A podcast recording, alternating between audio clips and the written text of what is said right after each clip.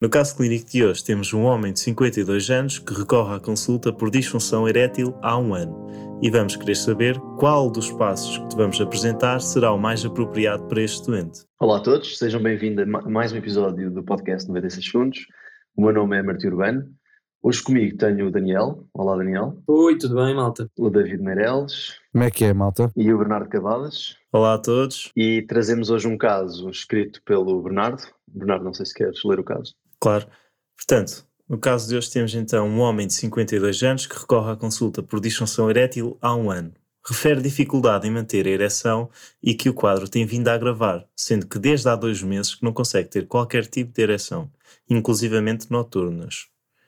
Ele é casado e diz ter problemas matrimoniais com agravamento recente devido a esta situação. Apresenta-se triste e choroso, pois pensa que o divórcio estará próximo. Ele trabalha como segurança noturno de um parque de estacionamento e leva uma vida predominantemente sedentária.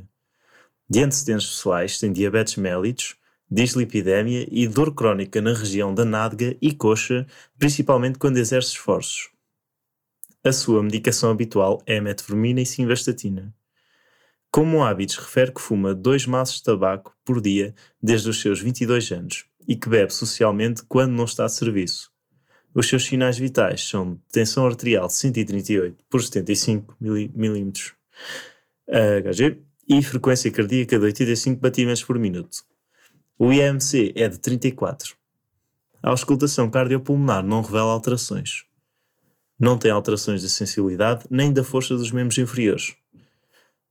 Portanto, vamos querer saber então qual dos seguintes passos será o mais apropriado para este doente. Ok, obrigado, Bernardo.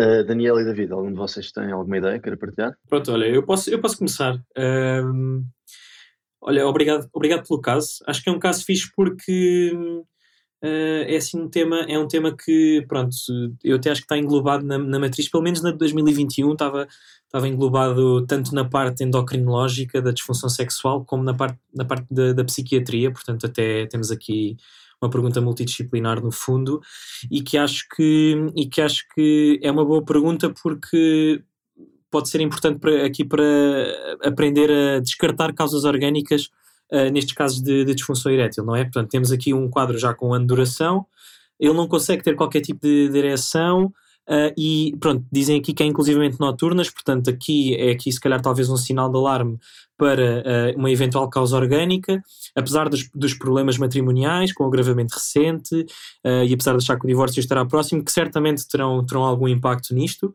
Uh, mas ele de facto tem esta disfunção também noturna, tem uma vida sedentária, vários fatores de risco cardiovasculares, uma dislipidemia, uma diabetes tipo 2, e depois tem aqui uma, uma claudicação, é o que me parece, não é? Portanto, uma dor na região da nádega e da coxa, principalmente quando exerce esforço, portanto, parece-me ser bastante, bastante sugestivo. Ah, e aqui um fumador intenso, é obeso, pronto. Uh, e portanto, eu juntando tudo isto, uh, aqui a minha, primeira, a minha primeira suspeita é que isto seja uma, um síndrome de Lerich, ou seja, uma, claudicação, uma claudicação das nádegas e das coxas, talvez seja bilateral, com uma disfunção erétil, portanto, sugestivo de uma doença aterosclerótica grave aqui desta da região aortoilíaca, no fundo. Não sei, David, o que é que tu achas? Eu concordo completamente, eu acho que não tenho mesmo nada a adicionar, chamo só atenção se calhar aos antecedentes pessoais, à diabetes e à dislipidemia que podem uh, acelerar a progressão da doença. Uh, de resto, eu acho que foi uma análise brilhante, Daniel.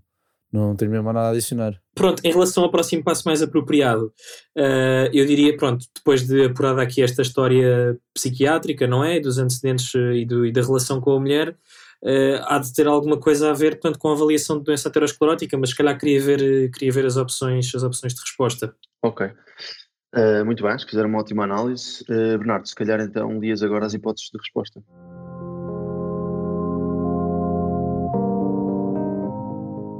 Ok, claro.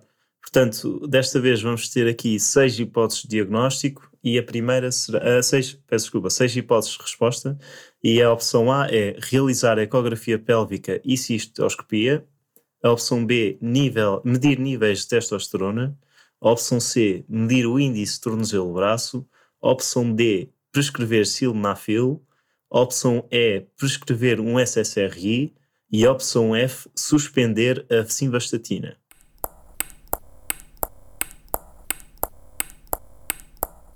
Uh, pronto, uh, é assim, novamente, e mantendo aqui a minha suspeita de uma causa orgânica para esta disfunção erétil, um, pronto, acho que a, o passo que mais se encaixa aqui é medir o índice de tornozelo-braço, não é? Para perceber uh, se eventualmente possa então haver aqui uma, uma doença arterial periférica, no fundo, uh, e que acho que, que é capaz de, de mostrar, de, de, vir, de vir alterado neste sentido. Suspender a simvastatina não faz qualquer sentido tendo em conta os fatores de risco, o sildenafil talvez não me pareça neste momento uh, o passo mais apropriado antes de descartar, os SSRIs acho que fariam precisamente o oposto, não é? Uh, e pronto, os outros, as outras duas também não parecem fazer muito sentido. Portanto, eu vou, eu vou apostar na opção C com confiança. Ok, David, tu também apostas no C? Contra factos, não argumentos. Uh, é que o Daniel estava só a dar spitting facts, uh, força bloqueia a C.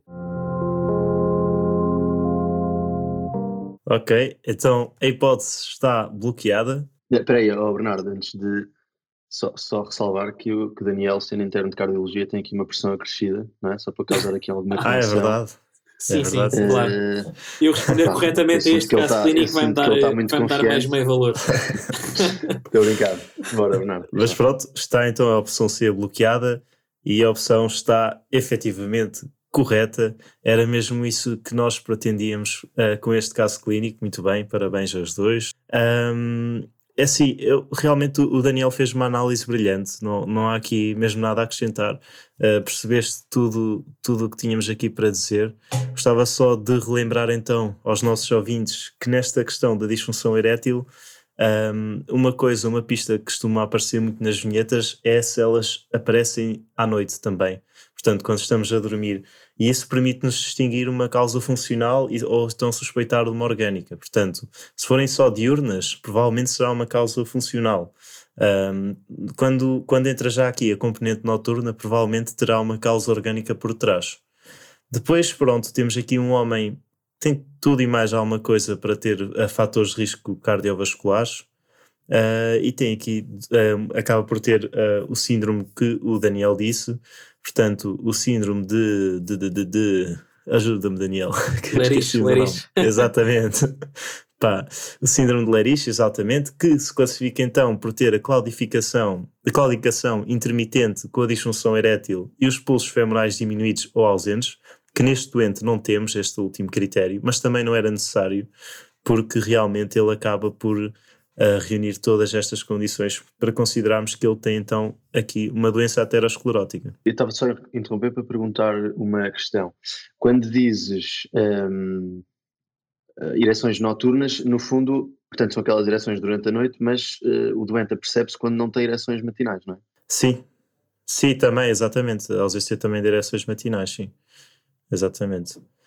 Um... Pois, e aqui se fosse, portanto, se fosse, se tu quisesse apresentar um caso em que o doente uh, tinha problema, por exemplo, uma depressão, não é um quadro depressivo, aqui seria de esperar que estas tivessem presentes. Não.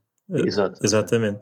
Que, e as matinais, inclusive, também tivessem presentes. Exatamente. É a tal distinção entre, entre o, uma, uma causa funcional e uma causa orgânica.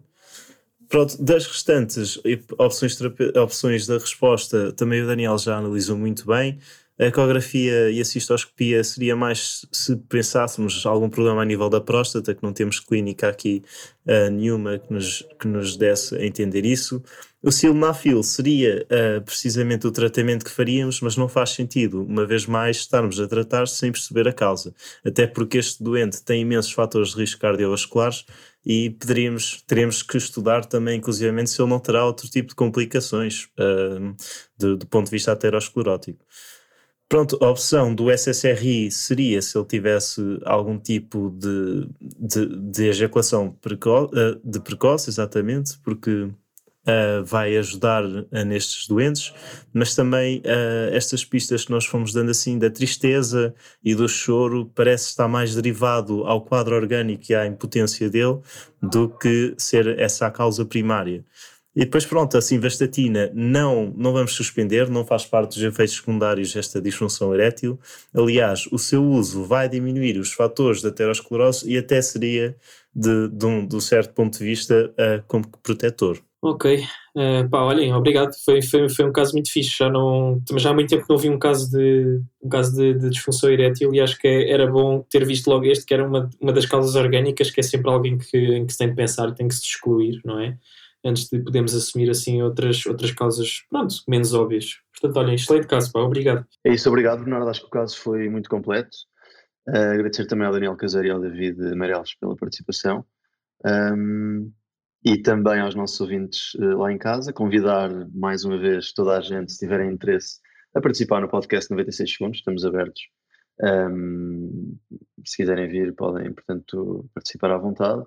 Convidar também uh, os ouvintes a, a, visitarem o nosso site, onde podem obter informações mais detalhadas sobre este caso clínico. E, e até ao próximo episódio.